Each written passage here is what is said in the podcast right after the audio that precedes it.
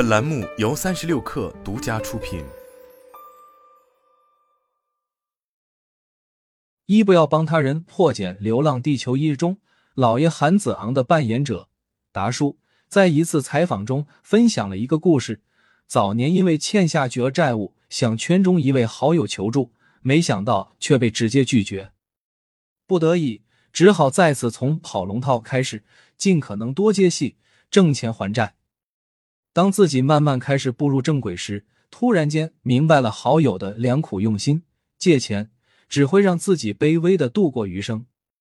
事后，他还了解到好友私下里帮自己介绍过很多片约，这让我们想起另外一个故事：有人看见了一只蝶蛹，发现外面的蛹壳已经有了裂缝，里面的蝴蝶正在奋力向外挣扎。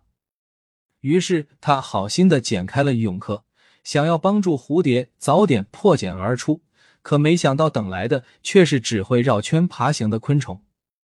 而据说，蝴蝶羽化时必须经历破茧的挤压，让体液充满硬化的由气管和神经形成的中空脉纹翅脉，才能展翅高飞。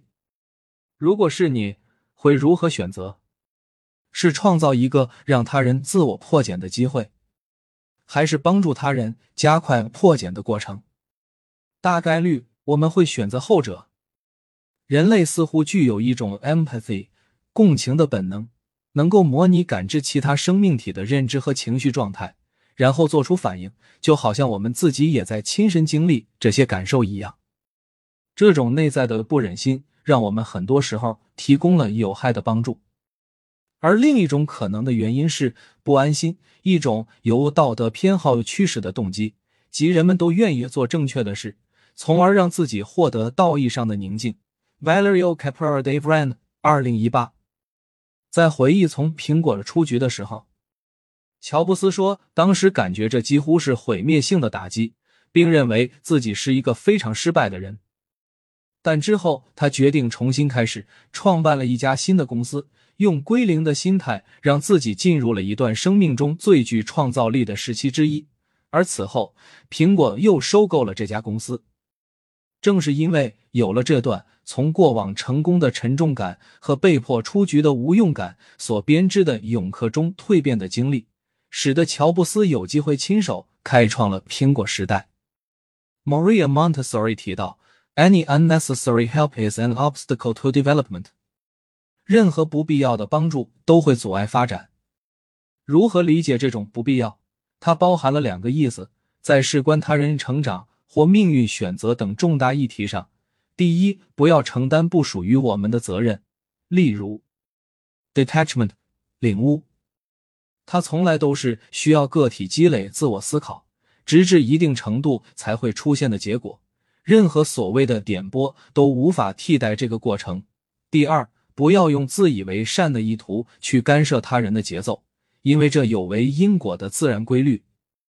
在自己的因果上多做修行，而不要帮他人破解。逾越责任的边界。二、避免陷入负面的集体情绪。最近，一对母女关于学习成绩的对话被路人无意间拍下后发到了网上。视频中，女儿委屈的控诉着母亲从来没有认可过自己，而母亲也怨气满满的给予女儿否定的评价。类似的现象级视频有很多。如果我们仅仅从传播的角度，来分析他为什么能够收获数万的点赞和转发，这恰好引出了一个关键词：collective emotions，集体情绪。Bernard r i m 教授对此解释说，从心理学的角度而言，人有两种认知模式，一种是 individual mode，个人模式，而另一种是 communal mode，公共模式。当个体感知到与他人有相同或类似的情感体验，并以此为连接。衍生出某种社会共享的文化知识时，就进入到了公共模式主导的集体情绪中。这个过程也被称为 alignment，对齐。在 collective emotions 中有两个重要元素：一、社会认同。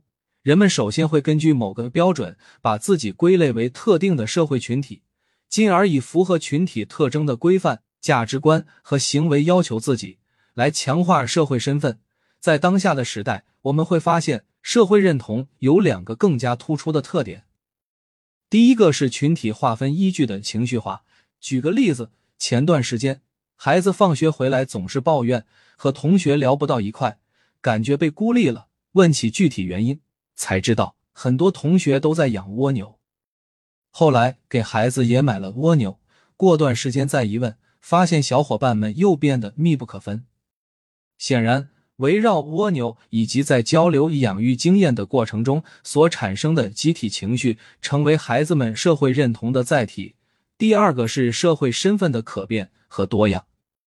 网络上有很多不同的小组，我们既可以用电影来标注自己的社会身份，同时也可以用音乐来标注自己的社会身份。二、情绪传播效能的倍增性。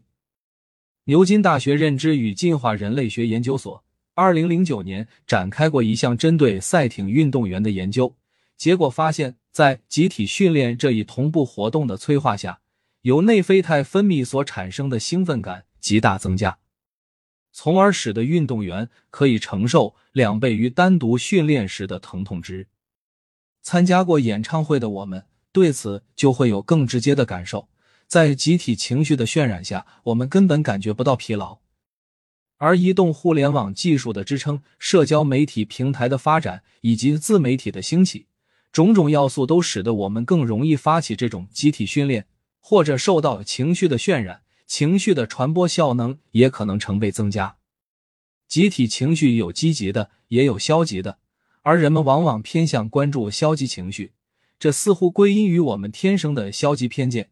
有研究表明，早在婴儿时期开始，我们的大脑就对负面刺激有更加强烈的反应，这使得我们的行为和态度会首当其冲的受到各种不好的信息的影响，甚至在某些特定的情况下，我们的这种负面集体情绪会被人廉价的消费。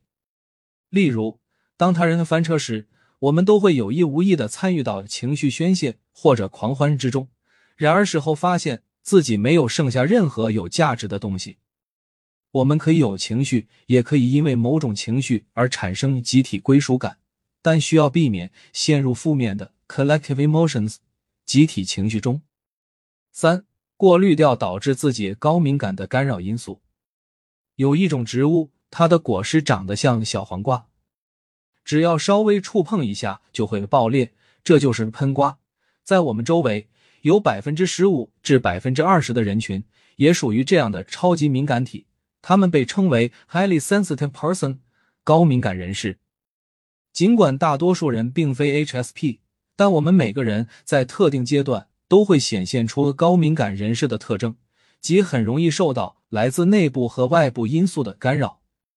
Inside Out Development 曾经做过相关的统计，我们对此进行了扩展。自我理解偏误所形成的内部干扰，对金钱的过度关注，焦虑于各种人际关系，包括家庭、朋友等等，太过在意别人对自己的看法，担忧自己的无价值。例如，我的行动对组织事关重大吗？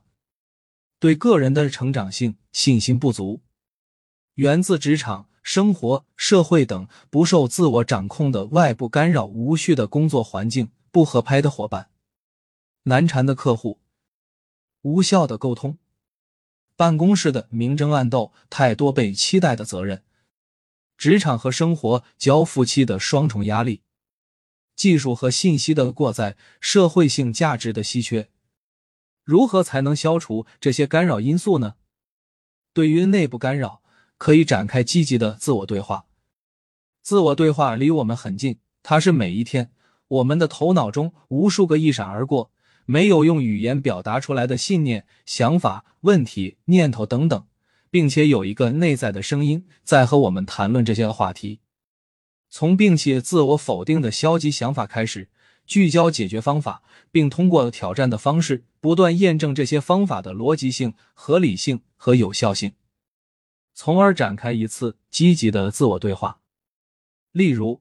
当我们焦虑于各种人际关系时，可以告诉自己：“我能处理好这些关系。”进一步询问自己，焦虑的原因是因为这些关系让自己感到精力枯竭，还是不知道如何处理这些关系？或者是害怕失去这些关系。如果是害怕失去，我的解决方案可以是听一听对方如何看待这段关系，彼此赋予这段关系足够的空间，用自然和坦诚的相处，尽可能消除害怕失去的情绪。再来追问，除此以外，还有其他更多的解决方法吗？对于外部干扰，可以考虑这样三个行动：第一，寻求支持，向高能量的人说出自己的困境和需求，例如。让上级意识到自己正在陷入干扰因素的消耗中，需要得到有效的支持。第二，提高自己的社会平均值。有一种说法叫做 “You are the average of the five people you spend the most time with”。正如高盛集团 CEO 劳尔德的贝兰克范所说的：“与有野心的人为伍，从而提高我们自己的社会平均值，在实现个人成长的同时，才有更大的能力去解决这些外部干扰。”第三，打造一个情绪气泡。我们不得不承认，每个人都有能力的边界，并不是所有问题都有答案。因此，用更多积极正向的想法和能量，为自己打造一个情绪气泡，确保自己不会受困于无解所催生的消极情绪中。向内看，向外寻，从而过滤掉导致自己高敏感的干扰因素。四、结语。一个情绪成熟的人，懂得担当责任，更懂得如何不僭越责任的边界。一个情绪成熟的人，懂得释放情绪，更懂得如何不被负面的集体情绪所裹挟。一个情绪成熟的人，懂得保持敏锐，更懂得如何摆脱干扰因素，进而脱敏。